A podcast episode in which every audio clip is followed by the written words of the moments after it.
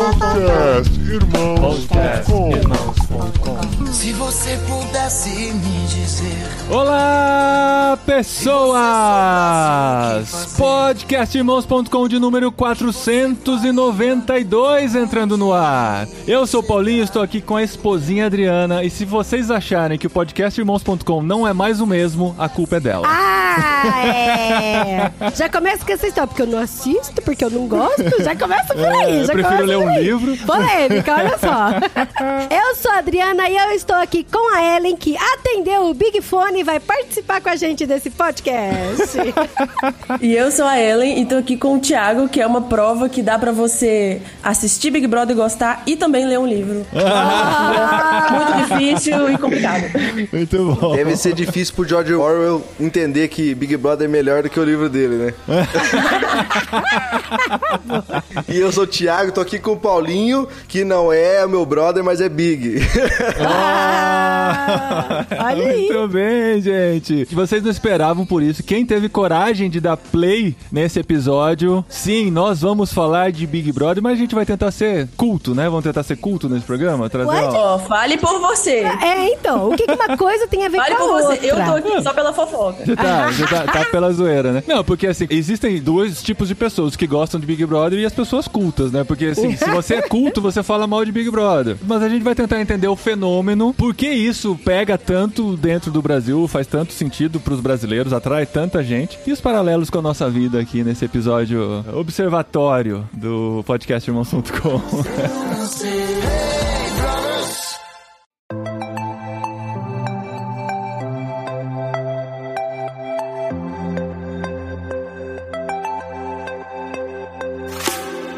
É, então, olha só, eu cresci num ambiente, né, como a maioria das pessoas que cresceram em ambientes evangélicos, em que não podia, não se falava disso, e tanto que, assim, eu, eu tenho quase nenhuma informação sobre as primeiras edições ali. Ah, você tinha quantos anos na primeira edição, em 2002? Tinha sete, vai, Então. seis, sete.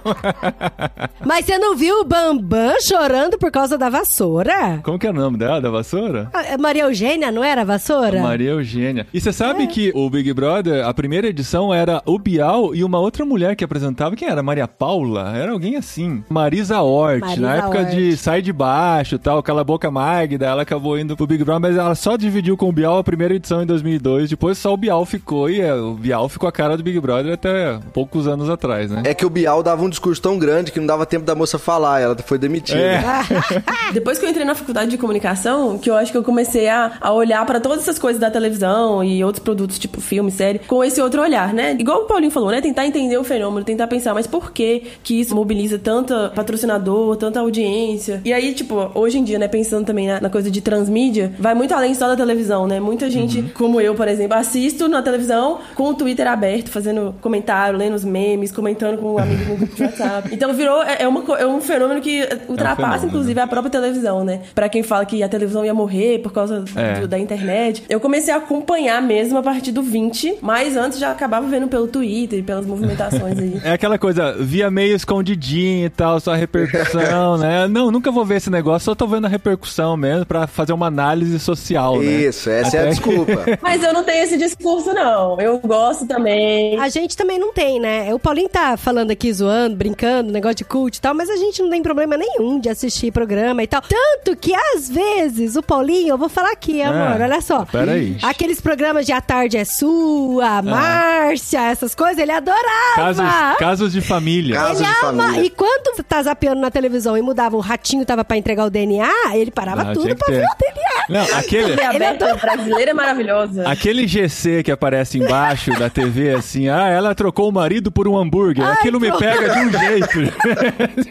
E ele ficava tempão vendo. Eu falava, amor do céu, Não, como deixa, pode? de- deixa, eu- deixa eu fazer um, um breve Seu, histórico. seu guilty pleasure, né? É meu guilty pleasure, verdade. Mas um breve histórico, assim, do Paulinho. Nasceu em 1979. Nossa, amor. Olha o Bial dando discurso. Não existia internet na época. Morava numa avenida. Tinha um quintal, morava, brincava muito no quintal da casa da minha avó, mas tinha hora que acabava, cansava de brincar e tal, ia pra TV. Então eu, eu cresci na frente da TV e a TV sempre foi atraente pra mim, assim. Tentar entender programação, ainda na cabeça de criança e tal, tentar entender programação. Ah, por que que passa isso esse horário? Ah, o esporte, sei que tem novela, E uma filme. coisa curiosa é. que a avó do Paulinho adorava explicar as coisas pra gente. É. Ela explicava tudo. Sabe aqui, minha Ela assistia filha, todas as novelas, né? Ela assistia a, o Vale a Pena Ver de Novo, novela das seis, das sete e das oito. E se você sentava do lado Ai, dela, pronto. ela pegava pra te explicar o que tava. Ela fazia o panorama geral da novela no- e tal. E assim, Ela às vezes- podia dirigir uma novela. Ah, é que podia. viu o talento dela. Facilmente e tal. E a TV sempre me atraiu. Tanto que, assim, eu já contei isso num, num episódio, lá atrás, quando a gente tava falando de comunicação. Eu tinha uma TV imaginária. Tem gente que tem amigos imaginários e tal. Eu tinha uma TV imaginária na minha cabeça que chamava Transamérica TV. Porque tinha rádio Transamérica e tal. Eu falei, "Pô,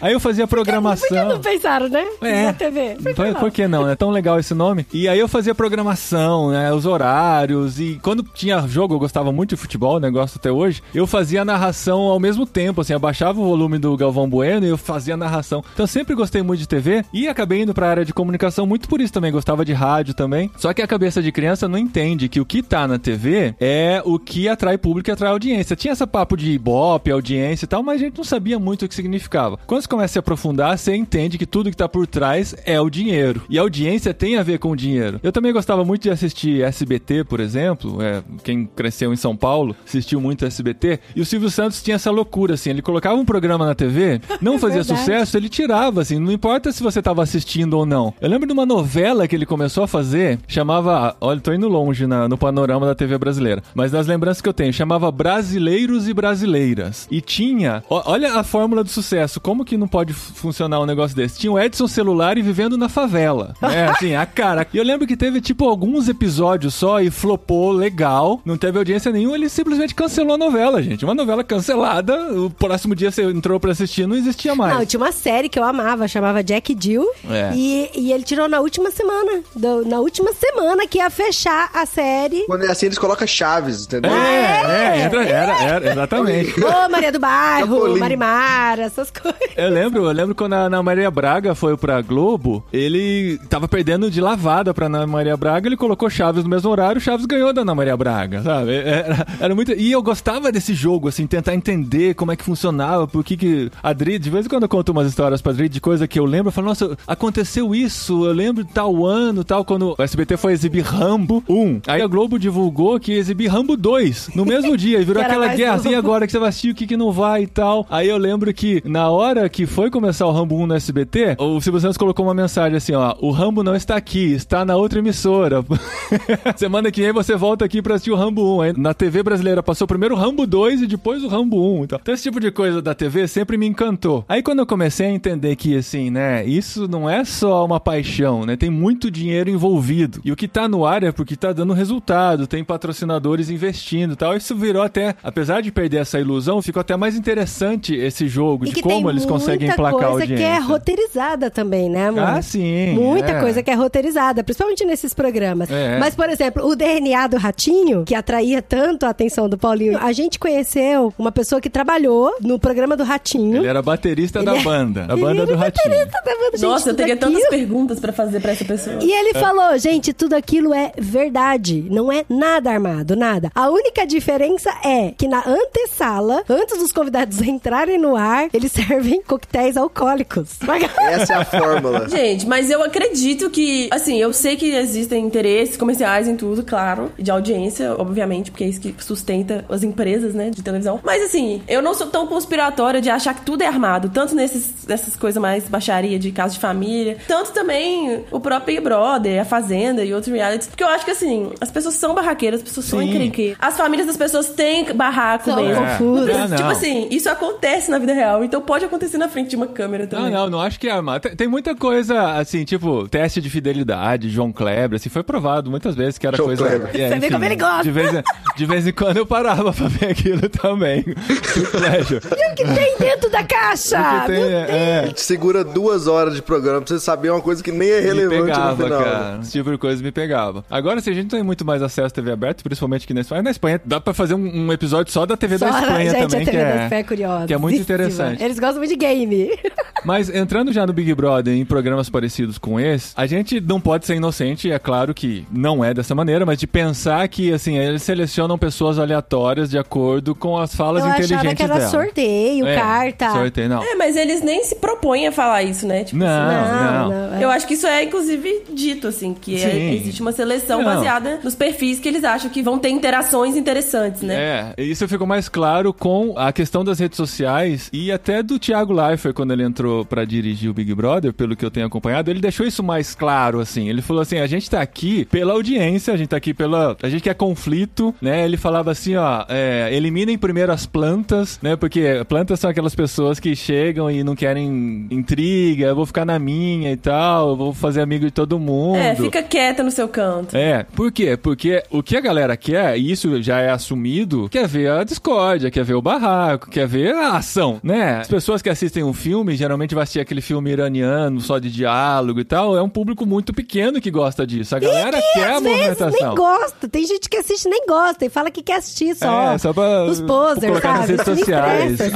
Amei dissertação É, por não- trás daquele tema. É, não, e, e isso também, o Thiago Leifert falava disso, né? Mas aí, agora também na primeira semana do Big Brother 22, que é quando a gente tá gravando isso, o, o Tadeu Schmidt também teve esse discurso, né? De tipo assim, o que, que o público quer ver? Por não dar, na vida real você não é amigo de todo mundo, por que, que aqui você acha que você vai conseguir ser amigo de todo mundo e tal? Então, e é tudo tratado como um jogo, né? Eu acho que eles usam muito esse termo, esse vocabulário de que é um jogo, de que eles são jogadores, que eles têm que jogar. No sentido de que as coisas ali são feitas desde a seleção dos perfis, dos personagens, até tudo ali, até, tipo assim, o fato da decoração da casa ser super pesada, cheia de cor, cheia de elementos, tudo Cara, feio. eu tudo vi aquela cansativo. casa. Eles têm, cada dia eles acordam num horário e eles vão dormir tarde sempre, acordam cedo, Uhum. e tem um monte de restrição, um monte de prova. Isso tudo é feito para testar os limites, né? Testar os limites do cansaço, testar os limites da competitividade, da pessoa que quer o prêmio. Enfim, ó, é- eles tratam como um jogo e é mesmo, né? É, ficou claro que é um jogo e tudo, mas é o interessante, até puxando o gancho que vocês estavam falando antes, é que a TV sempre se propôs a ser o lugar onde você vai meio que se projetar, assim, sabe? Você vai colocar aquilo que você pensa, né? E, e interpretar da sua maneira e comentar com os outros aquilo que você interpretou e tudo.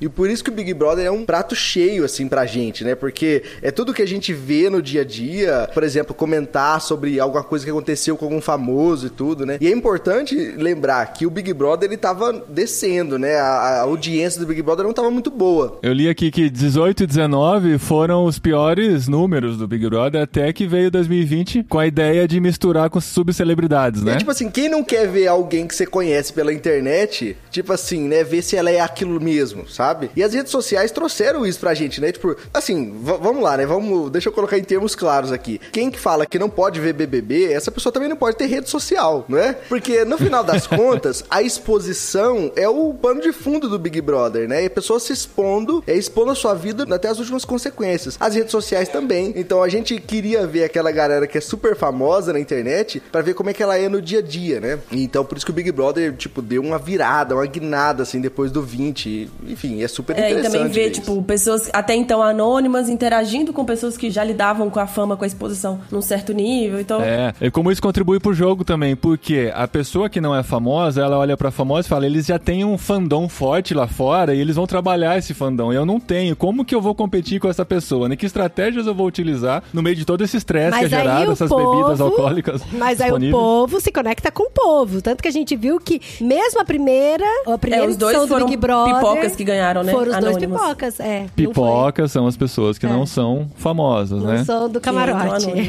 arriscaram suas carreiras ali, né? Isso aconteceu no, no, no 20, aconteceu no, no 21 principalmente, né? Eu tava lendo que teve gente que pediu pra sair, né? Teve gente que pediu pra sair porque viu que a intenção deles era chegar lá pra alavancar a carreira e aquilo tava piorando muito, né? Teve gente que saiu canceladíssima da. É, eu acho que no Big Brother 20, como foi surpresa essa coisa de virem o que eles chamam de camarote, né? Que são as pessoas que são convidadas, que, que já eram famosas antes. E foi um sucesso no Big Brother 20 porque as pessoas souberam lidar com isso. E aí no 21, pessoas que já tinham carreiras bem consolidadas, né? Não eram nem subcelebridades, né? Eram realmente cantores com a carreira rolando e indo bem e tal. E não souberam lidar lá dentro, né? Por uma questão da própria personalidade, de- enfim. E saíram bem queimadas com o público a ponto de perder contratos, perder patrocínio, perder show marcado já. Então, por isso até que acho que o elenco de camarote de 2022 foi até um pouco mais pessoas que não eram, tipo, tão do show business assim, ou tão famosas, pelo menos no meu nicho, assim, eu não conhecia algumas das pessoas que estão lá. Muito porque as pessoas que já estavam com a carreira bem estabelecida, acho que pensaram mil vezes antes de será que é realmente uma boa? Se eu consigo controlar o que eu vou expor aqui na rede social, no meu show, no meu produto que eu faço, será que vale a pena eu me expor 24 horas numa situação de estresse? Tipo, talvez não, né? Sim, talvez é né? melhor ficar pra aqui quê? mesmo. Se eu já tenho dinheiro, já tenho fama, já sei quem eu sou. Meu, é um fenômeno muito forte, porque o Twitter só fala de Big Brother. Então, do 1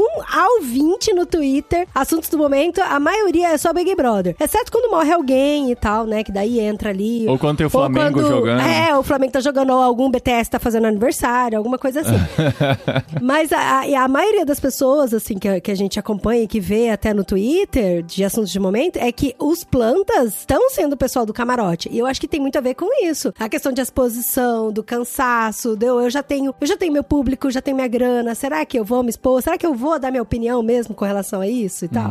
E o, o Big Brother, ele é um fenômeno muito grande no Brasil. Ele é o maior. Na verdade, a edição brasileira é a maior de todas, assim, de longe. Ela tá em horário nobre na maior rede de TV do Brasil. Inclusive é a que tem o maior prêmio, né? Eu tava vendo que a de Portugal, que tinha um, ex-jogador brasileiro mais velho que tá no Big Brother de Portugal. Eu vi isso, passou Fantástico, antes do Big Brother, essa semana. E aí eu vi que o prêmio lá é 25 mil euros só. Tipo assim, nem Aham. compara com Que- um milhão e meio de reais. É. Mesmo que o euro seja muitos reais, mas É, assim. tipo, eu tô fazendo as É, contas. uma que vai- escala- vai, que dá, né? Vai que dá. Um milhão e meio, né? 25 mil euros. Mas é, é isso, assim, a Globo soube pegar esse produto e transformar em algo grandioso, né? Tanto que eu tava lendo a história aqui, ó, estudei pra esse episódio, hein? Quem é da- das origens do Big Brother lembra que um ano antes do Big Brother, o SBT veio com Casa dos Artistas. A Casa dos Artistas, ela nasceu porque a Endemol, que é da Holanda, né, que criou o Big Brother, apresentou para o SBT o Big Brother e o SBT teve acesso a todos os manuais. Aí, pra não pagar uma- a, a franquia, eles falaram, ah, a gente pode fazer isso A aqui gente- a gente sem cria, usar a marca. não, né,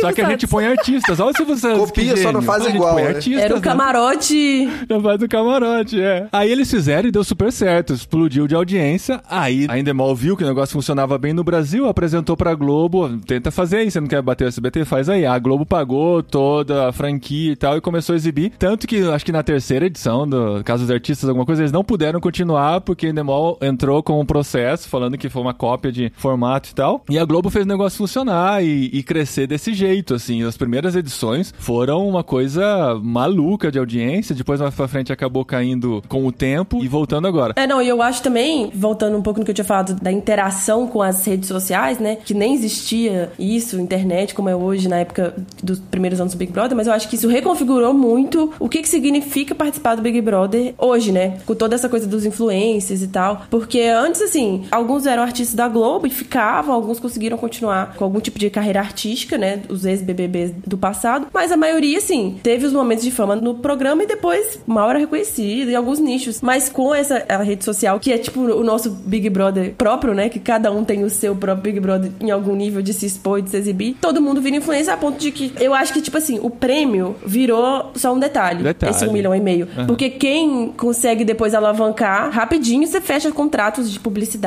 Teve gente que não ganhou e fez muito mais sucesso É. depois. e- Ah, por exemplo, a própria Grazi Massafera. A Grazi Massafera foi de qual BBB? Vocês lembram? Ah, você não quer que- esse tipo de conhecimento Então, aí. por exemplo, hoje eu sei quem que é a Grazi Massafera, mas eu não sei quem que é a metade dos vencedores. Quer ver, ó, por exemplo, ó, BBB 1, quem ganhou? Bambam. Bambam. Isso todo mundo lembra por Fez causa um que ele super dançou com a sucesso vassoura. no... Icônico. da turma do Didi. É, o 2, o Cowboy. o 3, Domini. O Doni. Esse a gente até Ele lembra. namorou a Sabrina Sato. não foi? Uma 4, coisa Cida assim? Moraes. A Cida a gente lembra porque ela escovava o dente na banheira. Não é esse que tá na propaganda do Santander agora, que perdeu tudo e precisava de ajuda É, pra... tem uns. Nossa. Tá tendo uma propaganda do Santander. O John Willis no 5 virou deputado. O John Williams, a Mara, BBB 6, Diego Alemão. A gente lembra do Alemão porque ele também Acho que beijava um namorou. monte de Ele que namorou a Grazi Massafera, não foi? Ele saiu da casa namorando a Grazi. Acho que é nessa edição que tinha a Grazi. Ah.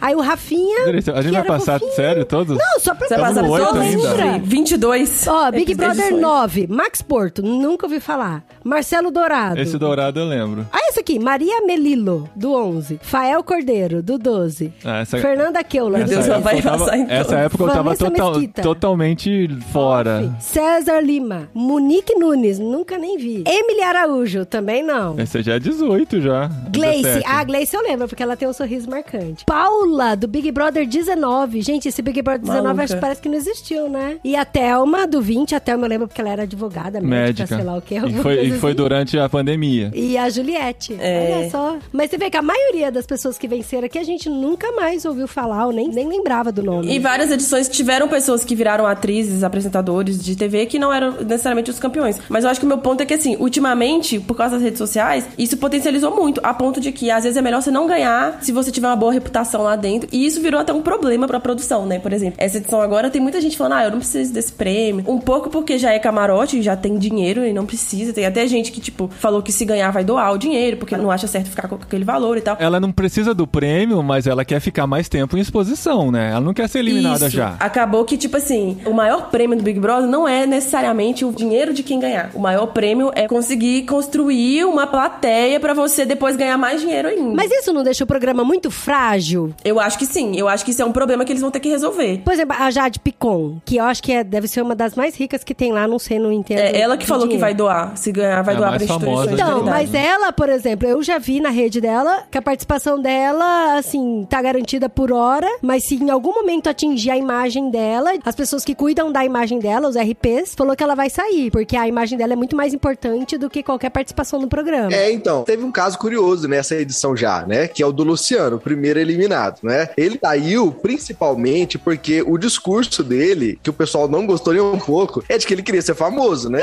então, é, é, a gente viu que no outro BBB, ou nos outros dois BBBs, pelo menos, nos anteriores, as pessoas que foram eliminadas no meio do jogo ainda são lembradas. Então, se você for um jogador mediano, você ainda consegue ganhar muito mais dinheiro que aquele prêmio, e muito mais exposição do que você teria em outra posição, né? Em outro emprego, sei lá, né? Então, assim, não precisa de muito pra você ganhar esse prêmio, sabe? Pensa no Gil. O Gil, ele tá muito mais que milionário. O Gil da Vigor, olha só, É. que coisa. Por quê? Por que que fala Gil do Vigor? Tem alguma coisa a ver com a marca de Danone? Não, mas ele falava isso, que ele era vigoroso. Aí depois, Ah. claro, que ele fez propaganda pra marca de Danone, né? Ele chegou muito mais longe, né? Do que Uhum. eu imagino que ele poderia esperar. E ele não ganhou, ele não ficou nem entre os top 3, né?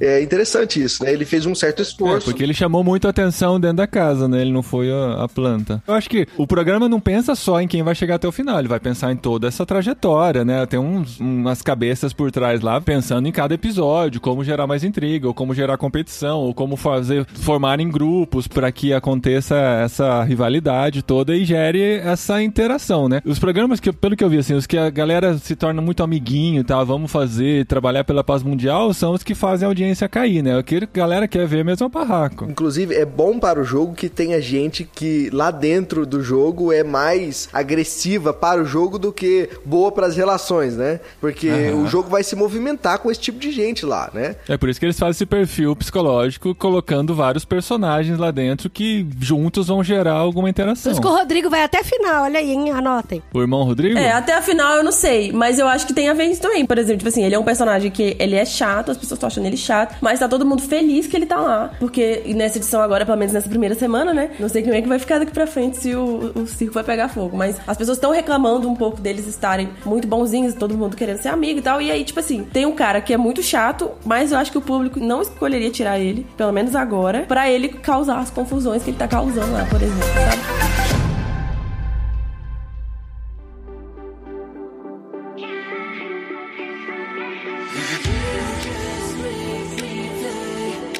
Mas esse experimento, eu acho que ele é um experimento social interessante, porque, assim, a gente, quando vê, a gente fica tentando se imaginar, né? Como a gente se comportaria lá, qual seria a nossa... Como, ah, a- eu não a duraria faria... três dias naquela casa colorida, gente. É. E olha que eu gosto de cor, Como a hein? gente faria aliança, como a gente seria legalzinho ou ruim nesse aspecto e tal. Mas é muito difícil a gente se colocar no lugar deles, porque a gente. Isso é até uma coisa interessante pra gente pensar na nossa vida. A gente sempre critica muitas pessoas, imaginando que no lugar deles a gente faria diferente. Mas as condições em que você é colocado, elas são propícias, elas são pensadas pra fazer a coisa ser diferente do que você imagina que vai ser. Então tem todas essas situações que a Ellen falou, de dormir em horário diferente, casa colorida, os perfis são colocados lá diferentes. Não tem guarda-roupa, eles têm que pôr. Quer dizer, tem uns armáriozinhos lá, mas não tem espaço pra todo mala, mundo é? dormir no começo. Não tem espaço pra guardar as coisas. É. Não tem comida, eles têm divisão de quem tem comida boa e quem não tem. Isso tudo é motivo pra caçar confusão. É, e também não tem muitas atividades, né? Tipo assim, é por isso que o conflito talvez seja o ponto alto da audiência, porque você não pode ler livro, você não tem celular, internet, você não pode baralho, nada, né? Você só tem uns aos outros ali, né? A atividade da academia do BBB é mais conversa do que o próprio exercício, né? Porque a única coisa que você tem pra fazer e uma hora o conflito vem, né? Então, esse ambiente é feito pra isso, né? Eu tava lendo, tem uma matéria muito legal da Super Interessante de 2020, nessa edição de 2020,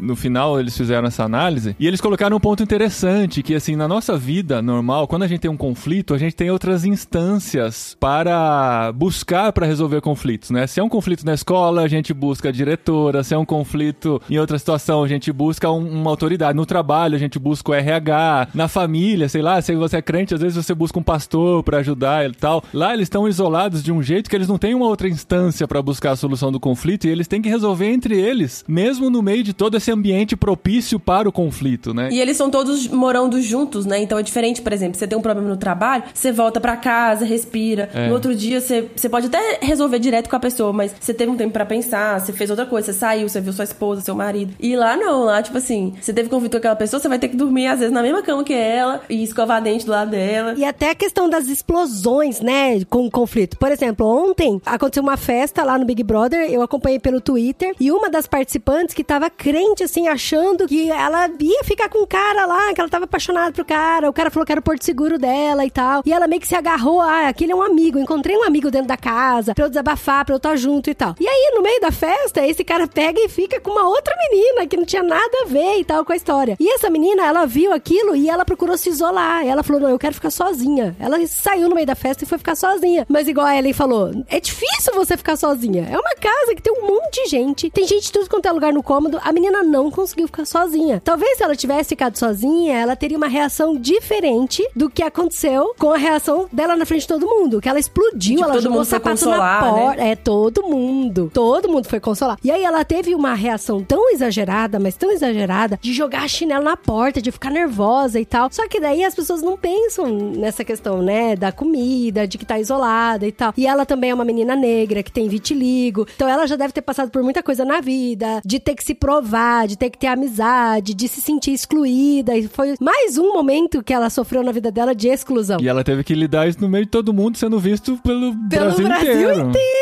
Então, isso é difícil. É Você não muito consegue ir pro quarto ou procurar uma amiga, tomar um café sozinha, sabe? Não dá. Você tá É com um monte de muito- gente que tá te julgando o tempo todo, né? É, é muita gente assistindo os ratinhos na, rodando na rodinha lá na ratoeira mesmo, né? Analisando, vendo de fora esse ambiente todo. Então, mas uma coisa que eu acho que é muito fenômeno, principalmente assim, pra brasileiro, né? Igual a gente falou, que talvez nos outros países não tenha tanto isso. Deixa eu só dar um dado aqui que eu tinha buscado. Dos 54 países que já tiveram uma versão do Big Brother, 36 pararam de exibi-la. Então, assim, o negócio de ter sobrevivido no Brasil e ainda viver por muito tempo, vai viver por muito tempo, porque esse ano é o ano com a maior cota publicitária. Eles estão chegando a um bilhão de reais só em cotas publicitárias dentro do Big É o Brother. programa mais rentável da Globo, né? De longe. Eu vi que assim. só o que a Globo ganha com o Big Brother é o que o SBT ganha o ano inteiro. É, exatamente. Em geral. Eu vi isso também. Caramba, caramba. É uma Uau. loucura. Isso me lembra, assim, que esse fenômeno é porque a gente gosta, né, de acompanhar e de viver a vida da outra pessoa e ver, né? Quantas vezes a gente não tá escutando, por exemplo, sei lá, um podcast, aí você tá conversando junto com os caras do podcast, ou você quer saber a continuação daquela história. Eu lembro quando eu assisti uma série muito longa, quando acabava a série, eu falei, gente, e agora? Sabe? Meus eu, amigos. eu gosto muito de Gilmore Girls. Gosto muito. Eu tô revendo de novo e tal. E aí, quando acabou Gilmore Girls, eu falei, gente, que estranho. Eu não vou saber mais a vida da Lorelai, da Rory, o que que tá acontecendo e tal. e aí, quando teve o especial de 10 anos depois, eu vi, me emocionei. Falei, ai, que legal, isso que aconteceu. A Rory era ruim mesmo, eu sabia desde o começo, nunca me enganou. Olha o spoiler, olha o spoiler pra quem tá vendo Pra quem tá vendo? Girls Ah, Quem não agora. assistiu Gilmore Girls ainda tá bom antigo. E aí, por exemplo, a gente viu o, o Friends também, Reunion né? do Friends, né? E aí você vê e fala, cara, que louco, né? Então eu acho que, assim, muito dessa coisa do sucesso, do fenômeno do Big Brother, é porque a gente gosta, assim, de acompanhar a vida das pessoas, a transformação das pessoas, como elas lidam com as situações. E também porque, assim, você gosta de comentar, né? Então aí a gente entra Mas a grande internet, dificuldade comenta é admitir isso. A grande dificuldade é admitir isso, porque quem critica quem gosta de Big Brother, eu não tô colocando nem de um lado nem do outro, assim.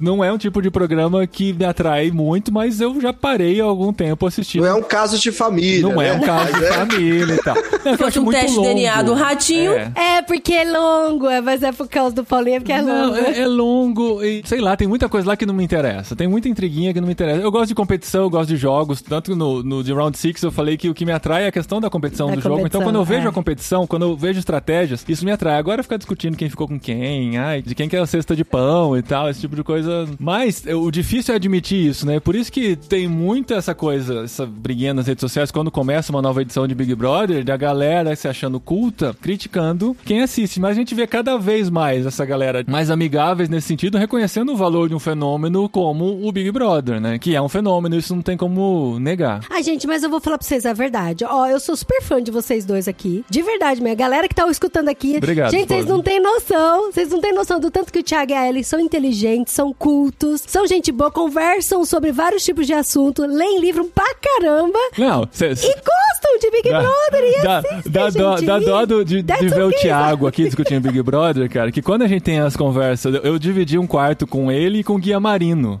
uma vez. E esses dois conversando e citando teólogos e filósofos alemães, russos, aí eu ficava, não, gente. Aí a gente traz ele pra discutir Big Brother. Não, mas é bom que assim, é pra acabar Quem com essa não gosta do palhaçada. Big Brother?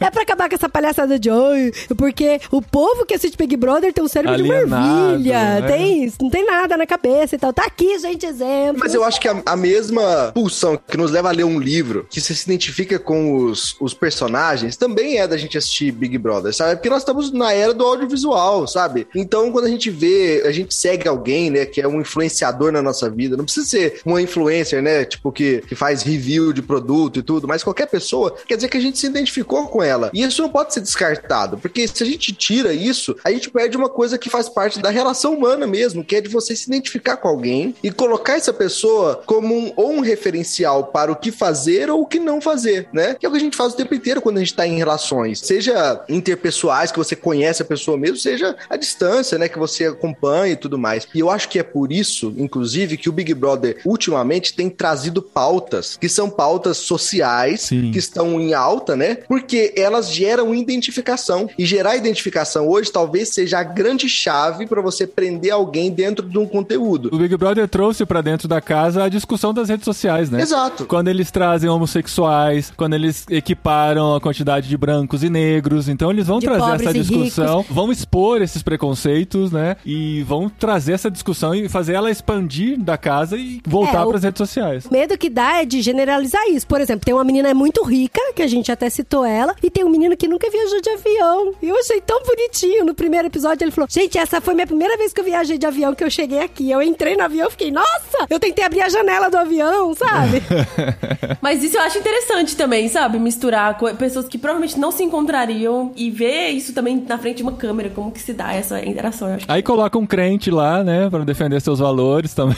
Então, você vê que tá tendo um movimento crente lá dentro também, É, né? mas não foi ele que começou o movimento crente. Foi verdade esse negócio de cantar em louvor e tudo? Teve, teve. Na edição passada, teve gente que ficou pregando uma pra outra lá dentro, sabe, e tal, né? A pouca fez uma roda de oração pentecostal lá, o fio que tava Isso, ajoelhado. É. E aí, nessa edição, teve uma roda, parecendo uma ciranda mesmo. Sim, teve assim, o farol, sabe? né? Como. Isso, aí eles farol, cantaram uma querido. Música evangélica, e tudo, todo mundo cantou. E eu me surpreendi muito, eu falei assim, essa pessoa vai cantar? E todo mundo tava lá na roda, sabe, se E entregando. sabia de E cor a foi- letra. Grande É, parte sabe- sabia a letra. Eu falei assim: eu amo, o Brasil é E pentecostal. foi muito legal uma parte que uma menina lá falou assim: Não, eu, eu também gosto dessas coisas e tal. Eu também já fui para um retiro de espiritualidade e tal. Que não tinha nada a ver com a fé cristã, sabe? Era só uma coisa de- religiosa, né? Um encontro religioso. Mas foi interessante para mostrar para nós que o Brasil ele tem muitas facetas e que dentre elas, a maioria das facetas do Brasil são religiosas, né? Isso é até uma ponte para nós cristãos entender como é que a nossa fé foi parar lá dentro, sabe? Eu até repostei essa cena da ciranda do louvor lá no Twitter falando assim que vai ter que ter alguma tese, alguma coisa assim de ciência da religião para explicar o que tá acontecendo ali, né? Porque é muito curioso esse fenômeno de identificação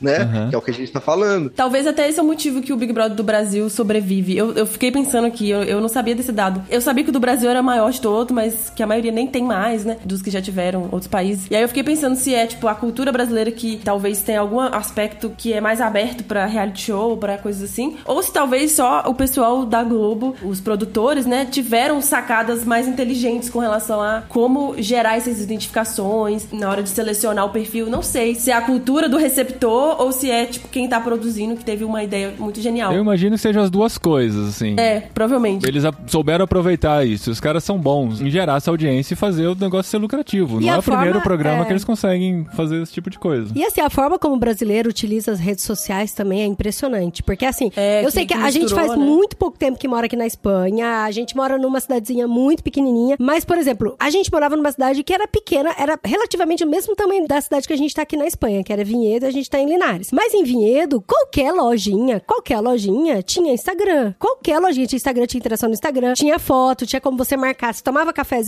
você marcava o lugar lá e a pessoa te repostava. Aqui tem um monte de loja, padaria grande, movimentada, que não tem perfil no Instagram. E os nossos amigos aqui, os que usam o Instagram, usam muito moderadamente, não tem um- uma vida social exposta, assim, E né? a maioria nem conhece Twitter, sabe? É. Assim, e é muito louco, porque lá em Vinhedo, que era uma cidade pequena igual aqui, era muito mais movimentada a rede social. Então a gente percebeu, assim, até comparando, talvez eu esteja redondamente errada na minha comparação, que o brasileiro gosta muito mais de rede social e interação e comentar e marcar ali, marcar aqui, e hashtag ali, hashtag aqui, do que aqui, por exemplo, sabe? É, é possível que seja uma mistura disso mesmo, né? De alguma sensibilidade aí que a cultura brasileira tem pra esse tipo de coisa e também a forma como o pessoal da Globo conseguiu produzir esse tipo de narrativa. E eu achei legal, Rodrigo, quando você falou comparando com séries, né? Séries que duram muito tempo, que você acompanha o personagem. E eu acho que é isso, essa identificação, mas eu acho que é a camada de não ser roteirizado, né? Claro que quem assiste só à noite, né, tem um, um roteiro ali Na na- nos VTs, né, na edição, não tem como mostrar tudo. Então, Mas pra gente que assiste o pay-per-view, né? O, o mosaico Mas da pra eu, pra mim, que deixa aqui ligado o Globoplay o dia inteiro. Tô brincando, isso eu não faço, graças a Deus. Mas Outro dia a gente de curiosidade ligou de manhã, eles estavam dormindo, né?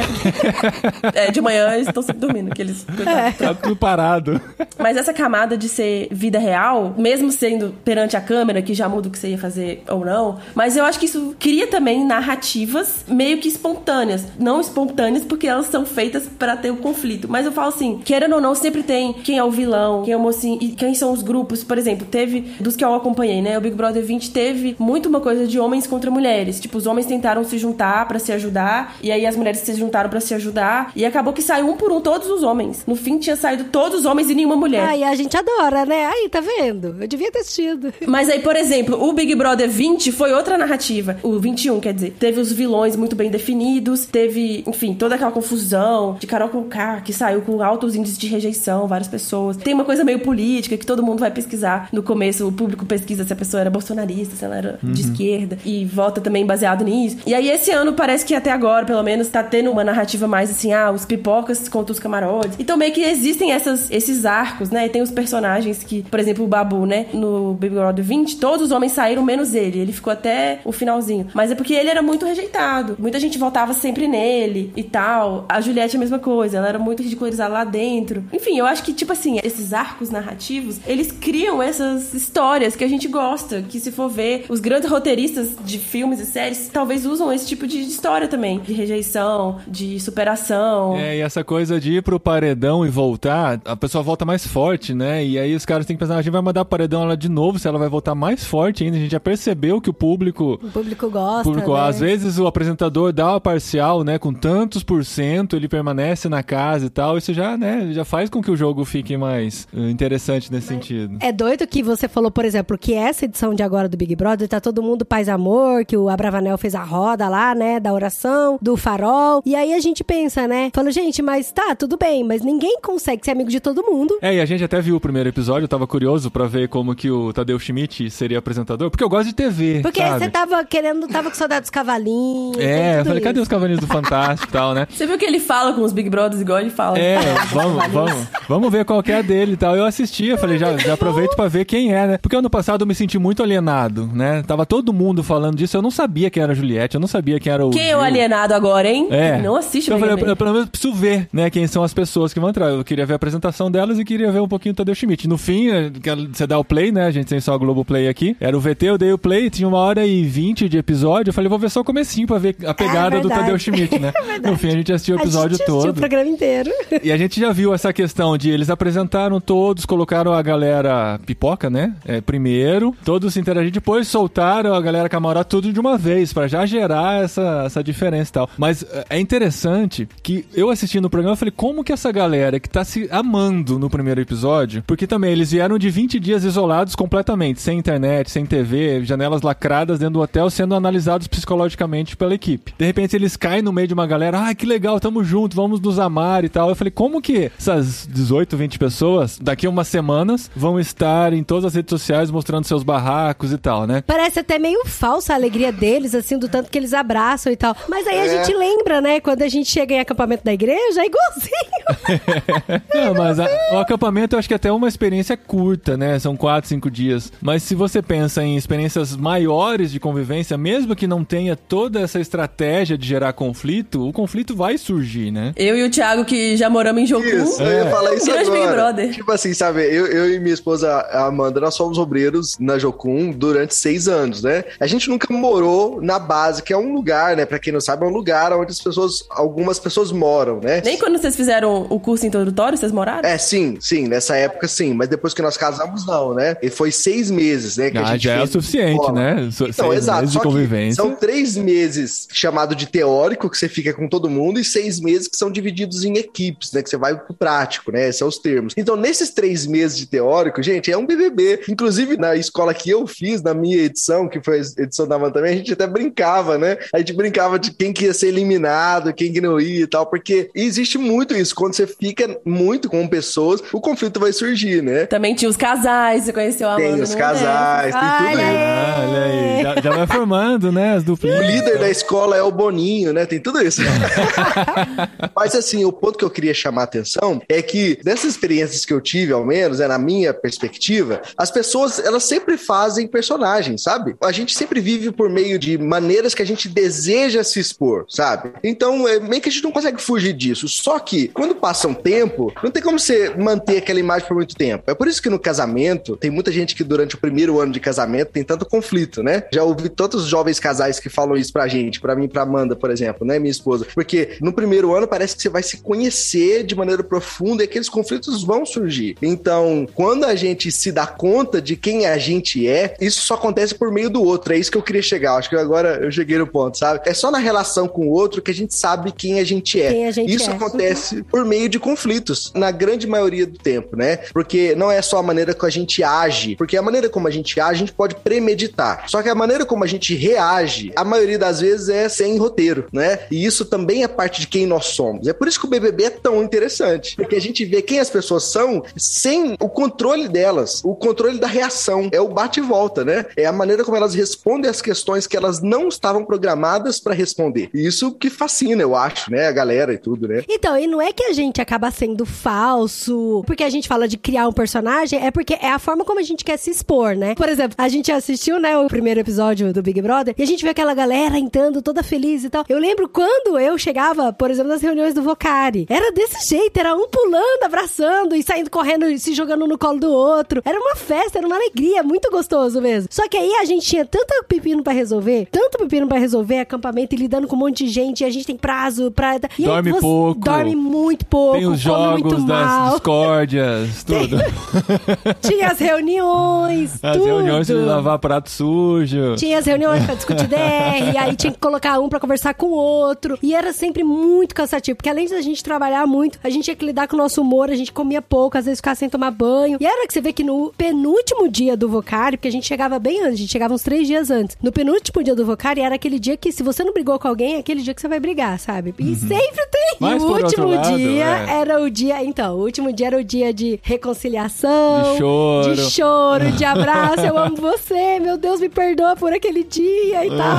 E a gente vai embora morrendo de saudade. E é muito parecido, né, as dinâmicas desses momentos que a gente fica morando com pessoas, nem que seja por um acampamento, um retiro, ou uma, Uma viagem viagem missionária, missionária. ou também esses cursos que a gente fica interno. Quando chega, a gente também tem esse sentimento de, tipo, tô participando de uma coisa muito legal. Eu tô Que é muito o que eles feliz. têm no Big Brother. Enfim, eles estão felizes de estar lá, eles queriam esses se inscreveram. E aí tem esse primeiro dia que geralmente toda edição tem de que cada um conta um pouquinho da sua história. E aí você tem meio que um panorama, assim, qual é a origem de cada um, o background de cada um. Aí o pessoal chora, conta, ah, igual, ah, meu pai morreu tem um mês, aí começa a chorar e falar dele. Então é, é o momento em que as pessoas se identificam tanto ali dentro quanto o público. E é isso, eles, esse começo eu acho que é inevitável ser assim, né? E aí depois tem os conflitos, mas a maioria também desses últimos Big Brothers que já na era da rede social que a gente consegue ver o que acontece depois, a gente continua acompanhando eles depois, é a maioria de pessoas que brigaram feio lá dentro, depois saíram, são amigos, frequentam as mesmas festas. Enfim, não sei como que é a amizade verdadeira deles, mas eles, enfim, também não levaram tão a sério aquela briga naquele ambiente de tanto estresse, né? Então eu acho que faz parte do, jogo, lá é dentro. igual jogo de futebol, assim. Quem nunca brigou com o melhor amigo numa pelada, entendeu? Depois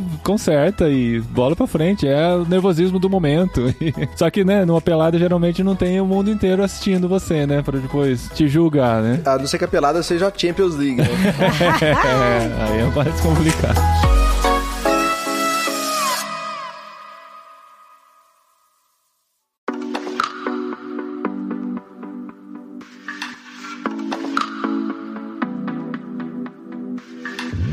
Será que não tem nenhum paralelo entre o BBB que a gente assiste, não a exposição deles, mas a dinâmica interna lá, e a nossa vida em comunidade dentro da igreja, sabe? Porque assim, dentro de uma igreja, a gente sempre tem aquelas pessoas que se dão melhor, né? Tem, a gente tem os grupos, né? A gente tem instâncias maiores, né? E tudo. A gente tem eh, toda a dinâmica que é uma micro sociedade, né? Um microcosmo, né? Para usar o termo certo. Porque a gente sempre vê como é que as coisas funcionam por meio de uma coisa menor, né? Ao invés da coisa maior que não tem como observar. E dentro da igreja a gente também tem isso. Só que talvez aqui a reflexão cristã que talvez eu poderia trazer aqui para nós é que diferente do BBB, a igreja, ela deveria ser o lugar onde a relação, ela leva a gente não a se agradar, né, agradar um ao outro ou até ter benefícios um para o outro, mas levar o outro para mais perto de Cristo, sabe? E com isso as dinâmicas sociais também mudam, né? As relações também mudam, porque a gente se perdoa verdadeiramente, né? Porque a gente foi perdoado.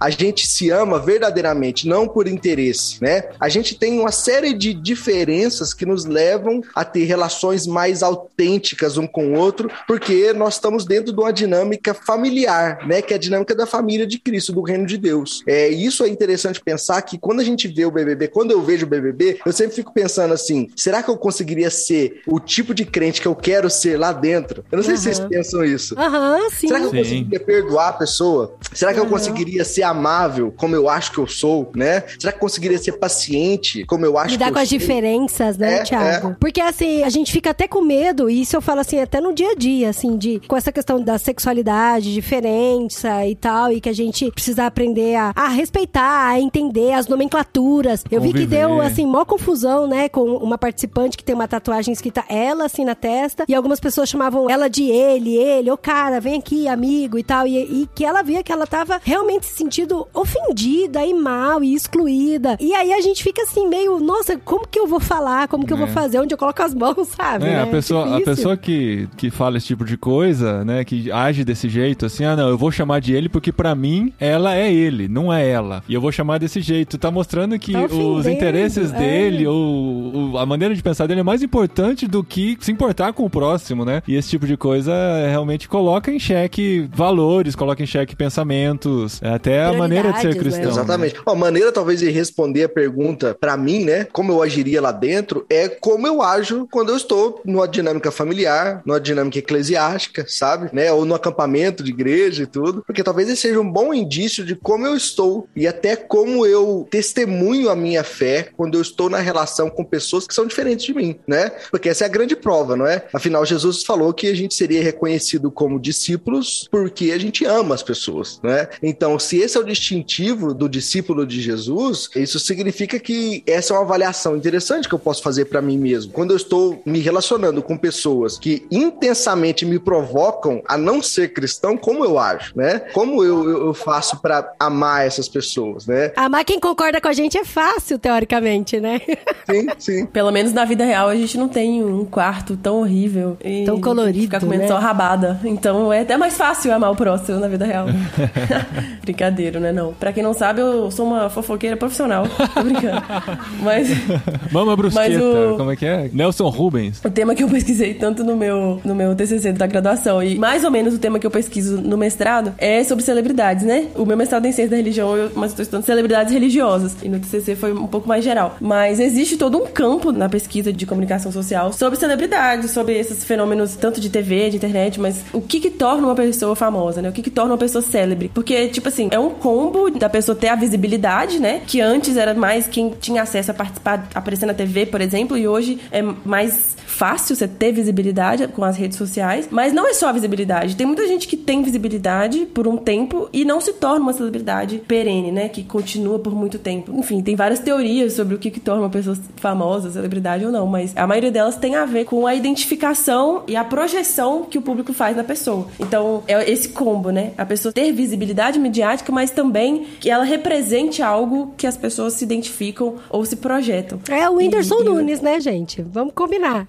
Que, que tem o Whindersson Nunes? A Adri sempre fala do Whindersson Nunes. Eu- né? Ela gosta do eu Whindersson participei, ela falou dele em algum momento. É. Eu gosto, ah, porque eu acho que a gente se identifica muito com o Whindersson Nunes e a gente gosta da simplicidade dele. E ele é essa celebridade que despontou muito rápido e que continua perene até hoje, assim. O Whindersson Nunes ainda tem muitos seguidores. Eu sigo ele. Ah, mas também não é tempo suficiente pra dizer que o cara foi perene, né? Mas uma coisa interessante de celebridade é que acho que foi a primeira vez na minha mente que conectou celebridade com célebre. Agora que a Ellen usou essa palavra, parece que celebridade é um negócio muito popular, assim, sabe? Essa galera Big Brother e músicos que passam e tal. E célebre parece que é um negócio perene. Apesar de virem na mesma palavra, eu não consigo imaginar um ex-Big Brother como célebre, né? Pra mim é uma celebridade, mas não é célebre, né? Célebre pra mim são os grandes pensadores, os grandes Você tá inventores, confundindo com né? cérebro? Não, de célebre. Não, a palavra célebre parece muito mais chique, muito mais culta do celebridade, né? E na verdade isso é a mesma coisa, é uma proveniente da outra, né? Você abrir essa caixinha aí, principalmente no Academic Case, tem várias definições diferentes, né? Tem autores que diferenciam o que é celebridade, o que é ser famoso. Tem autores que diferenciam o que era você ser famoso antes da comunicação moderna, né? Televisão, rádio e internet. Tipo, ah, você era famoso porque você era um rei, porque você era um militar. Você era famoso porque você era um escritor, um pensador. Enfim, outras eras aí da humanidade que sempre teve as pessoas que eram mais conhecidas do que as outras, por algum motivo. E na nossa era midiática, né? As pessoas que são mais conhecidas, claro, a gente também tem políticos e grandes líderes humanitários, tem outros tipos de fama, mas geralmente o que se chama de celebridade tem a ver com esse universo midiático do entretenimento. A gente fala de atores, cantores, alguns atletas são atletas e famosos, mas alguns atletas são celebridades, né? Que, que frequentam os ambientes da mídia também e tal. E aí as redes sociais vieram pra bagunçar ainda mais essas configurações. Quem é quem? Com essas categorias, né? Quem é celebridade? Porque às vezes a pessoa é famosa, ela é uma celebridade, mas ela nem é artista. Enfim, aí, aí vai longe essa conversa. Mas o que eu acho interessante, que acho que o Big Brother, como esse grande formador de celebridades, eu acho que tem a ver com isso, com as pessoas se identificarem ou se projetarem. Eu acho que é uma coisa dupla, né? Porque você se identifica com quem você acha que parece você e você se projeta em quem tem o que você queria ter e não tem, né? Uma pessoa rica, uma pessoa muito bonita, você se projeta. E ao mesmo tempo você quer ser ela ou acha que ela pode parecer você e tal. É, então, mas você acha que todo mundo quer ser celebridade? É, então, eu ia até fazer uma provocação, que assim, justamente isso que a Ellen falou é uma coisa que eu tava pensando, que é, eu, uma vez eu ouvi o Emicida, né, eu gosto muito do Emicida, não parece, porque quem vê minha cara, né, e as coisas que eu faço na vida não parece, mas eu gosto muito de rap, rap é o meu estilo de música favorito há muitos anos, né. Depois dá uma palhinha. Eu acompanho, eu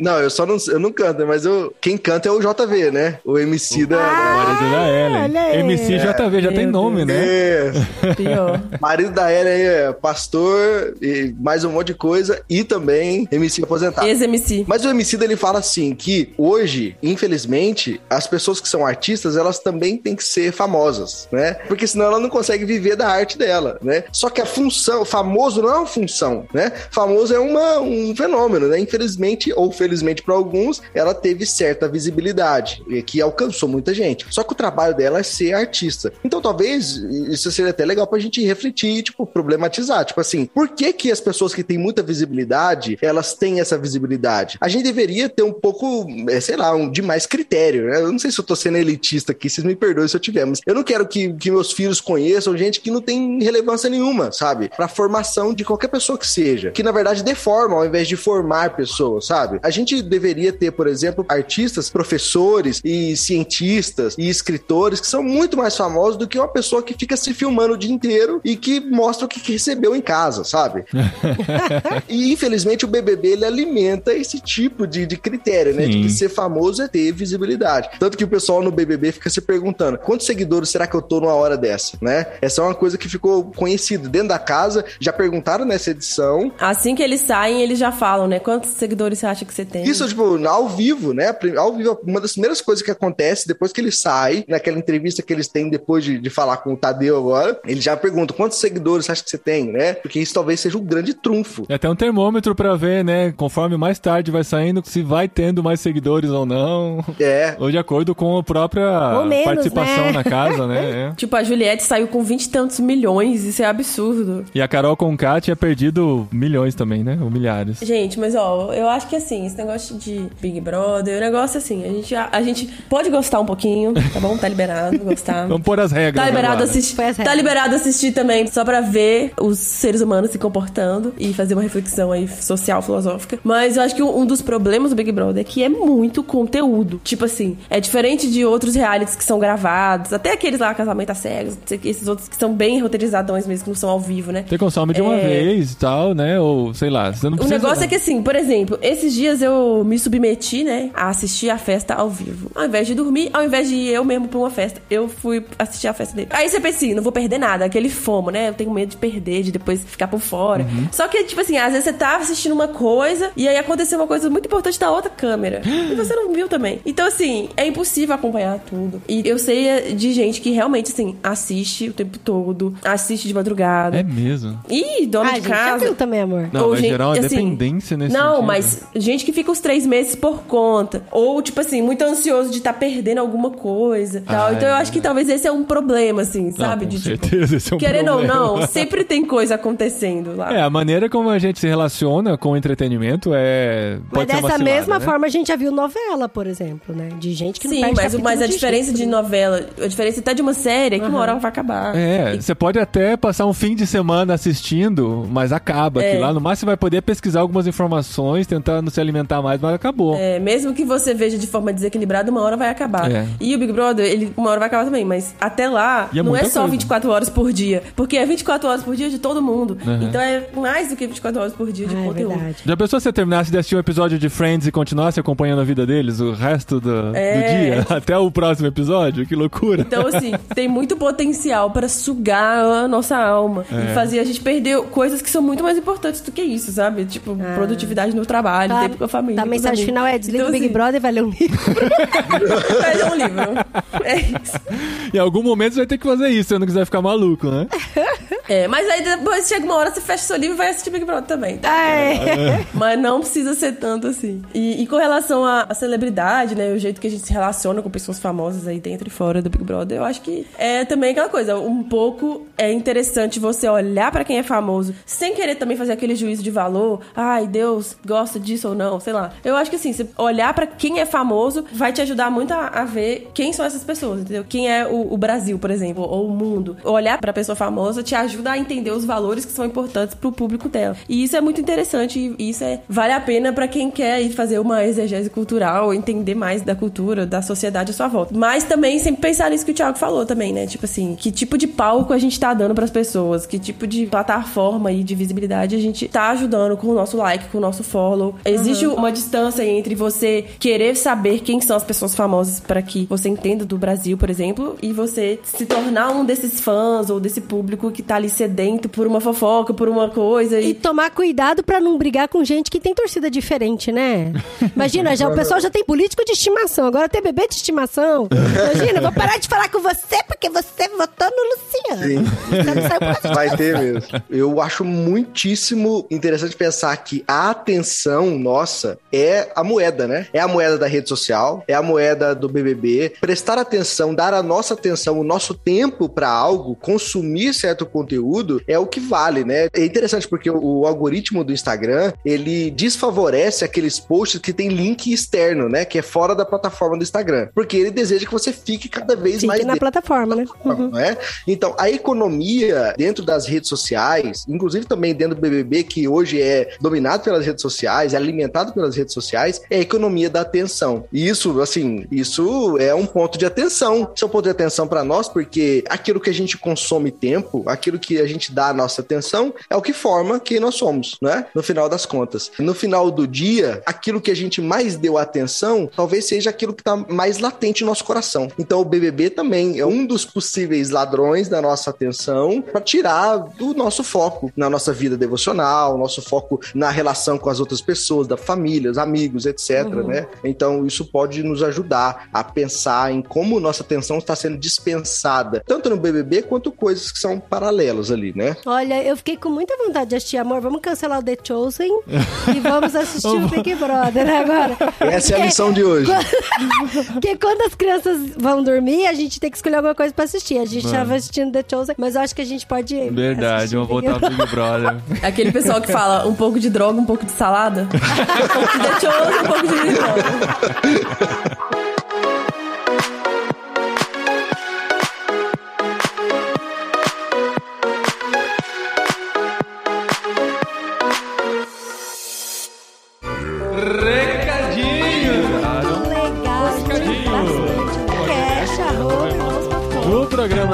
Isso. Muito obrigado.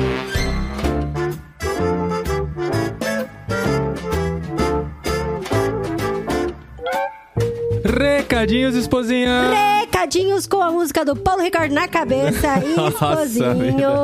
Esposa, se você pudesse escolher Eu tenho certeza. entre o bem e o mal, Que essa música vai perdurar por muito tempo na cabeça. eu usei só na abertura, Ah, assim, ah, bem, é? bem de levinho. Não fiquei. Não Podia ter o deixado o episódio todo tocando, né? Só de torturar fundo, nossos né? ouvintes. Verdade.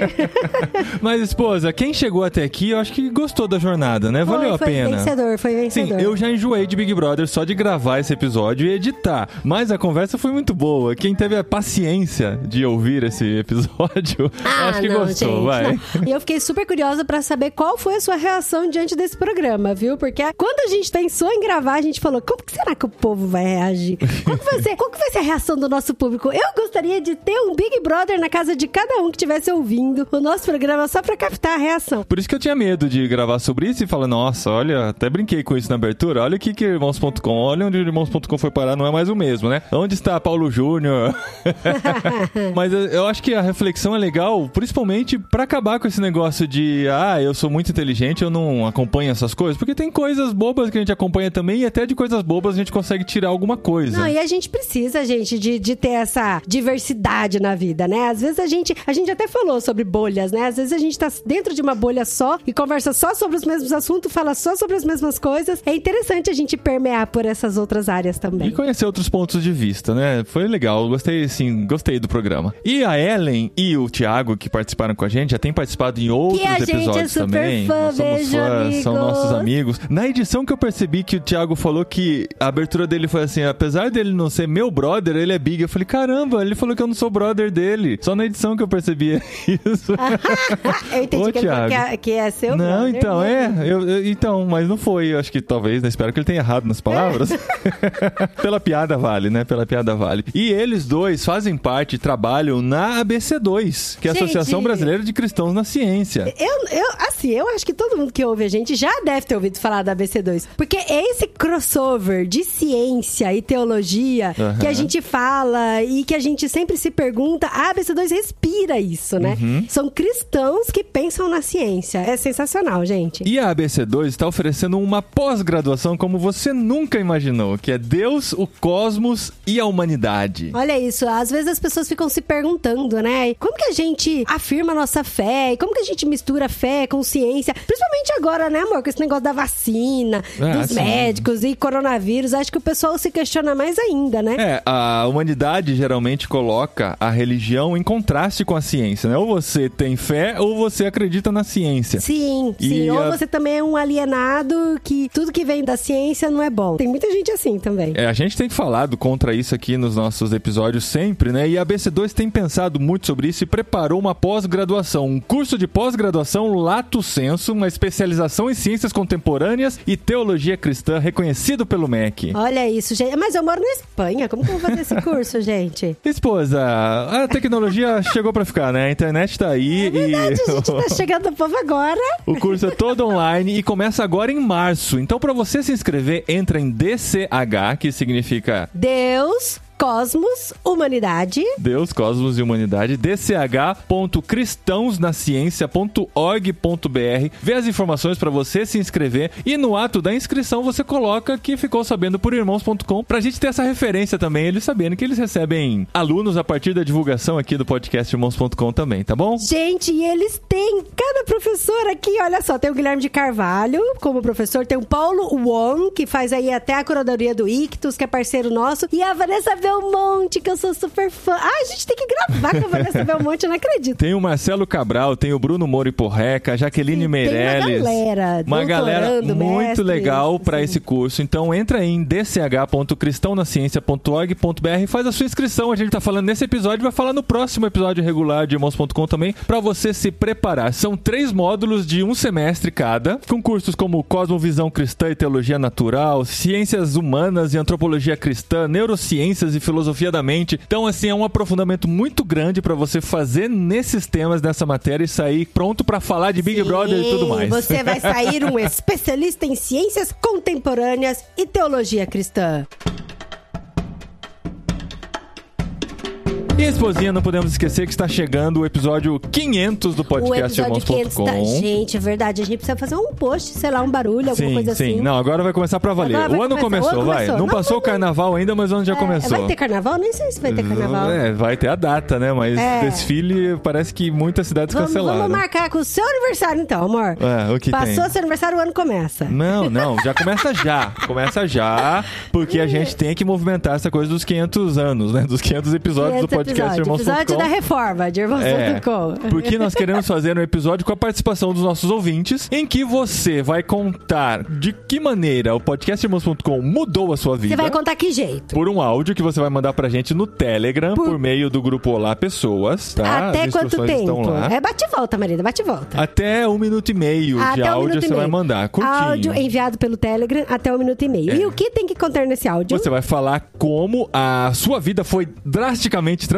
pelo podcast Ah, Irmãos.com. não, porque senão ninguém vai mandar. Não, você vai dar um jeito. testemunho de falar, fala uma coisa legal, assim, né? Porque a gente tá comemorando 500 episódios, alguma coisa ele tem que ter impactado na sua vida. E vai mandar por texto pra gente a minutagem de um trecho de um episódio do podcast Irmãos.com, falando do minuto tal ao minuto tal. Esse trecho impactou muito a minha vida e a gente vai tocar depois do seu depoimento o trecho que impactou a sua vida. Olha só, gente, então tá tudo conectado. No texto, você vai colocar a minutagem e o podcast. O áudio, você vai falar o que que esse podcast tem a ver com a sua vida. Se te fez rir, se te fez chorar, se impactou sua vida, se mudou sua vida, seu jeito de pensar, ou se só lembrou um momento gostoso que você tava dentro do ônibus, do metrô, alguma coisa assim. Então, gente, vamos lá. Até um minuto e meio de áudio, podcast 500, a gente conta com vocês, E hein? o trecho que você separar também não pega um trecho muito grande, tá? Tenta fazer um recorte dele lá que encaixe bem ah, é o dentro podcast do. é. é 85? Do minuto 1 ao minuto a 85. 42, é.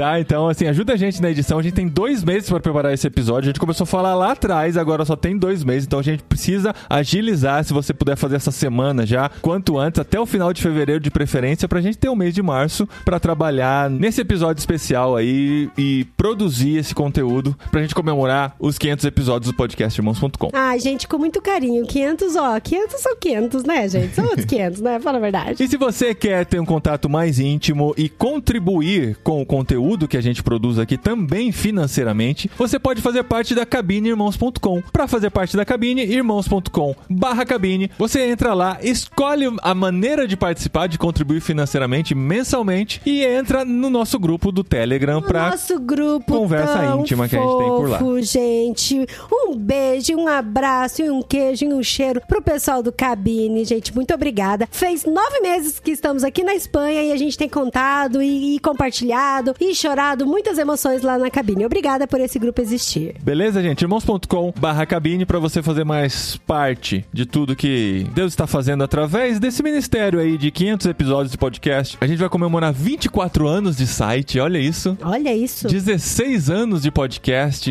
Gente, é muita coisa, É né? coisa, Ué, né? É, é É, coisa. é coisa, é coisa. Tá, então se você quiser fazer parte de tudo isso. graças a Deus e graças a vocês que nos apoiam. E Sim. Você também que está nos ouvindo, venha nos apoiar também. E compartilhe, né? Compartilhe o nosso conteúdo. Talvez esse episódio não, tô brincando. Pode compartilhar esse episódio Ai, meu também. Deus, tem gente que tem, tá, tá com vergonhinha aqui, ó. Vou bater nele, gente, daqui a pouco. E a gente se vê e se ouve na semana que vem no primeiro jet lag do ano. tá? Olha isso. Jet lag. Quantas horas foi esse jet lag? Jet lag de diferença? Eu achava que eram 10, mas não foi tudo isso, não. Foram 6 horas de diferença Seis só. horas de jet lag, olha aí. Seis quase, horas. Quase, quase que é Brasil, né? É. Agora que a gente tá na Espanha, a gente pode fazer jet lag com alguém do Brasil? Funciona, né? É. Vamos ver. Se for alguém que tá fora e. A gente grava com o Gustavo, olha A gente já fez um jet lag de alguém que tava no Brasil, que era o peruano que estava no Ah, Brasil, é. estávamos todos no mesmo fuso horário, né? Mas ele vivia um jet lag de diferença de país. Muito bom, gente. Até semana que vem, então. A gente se vê.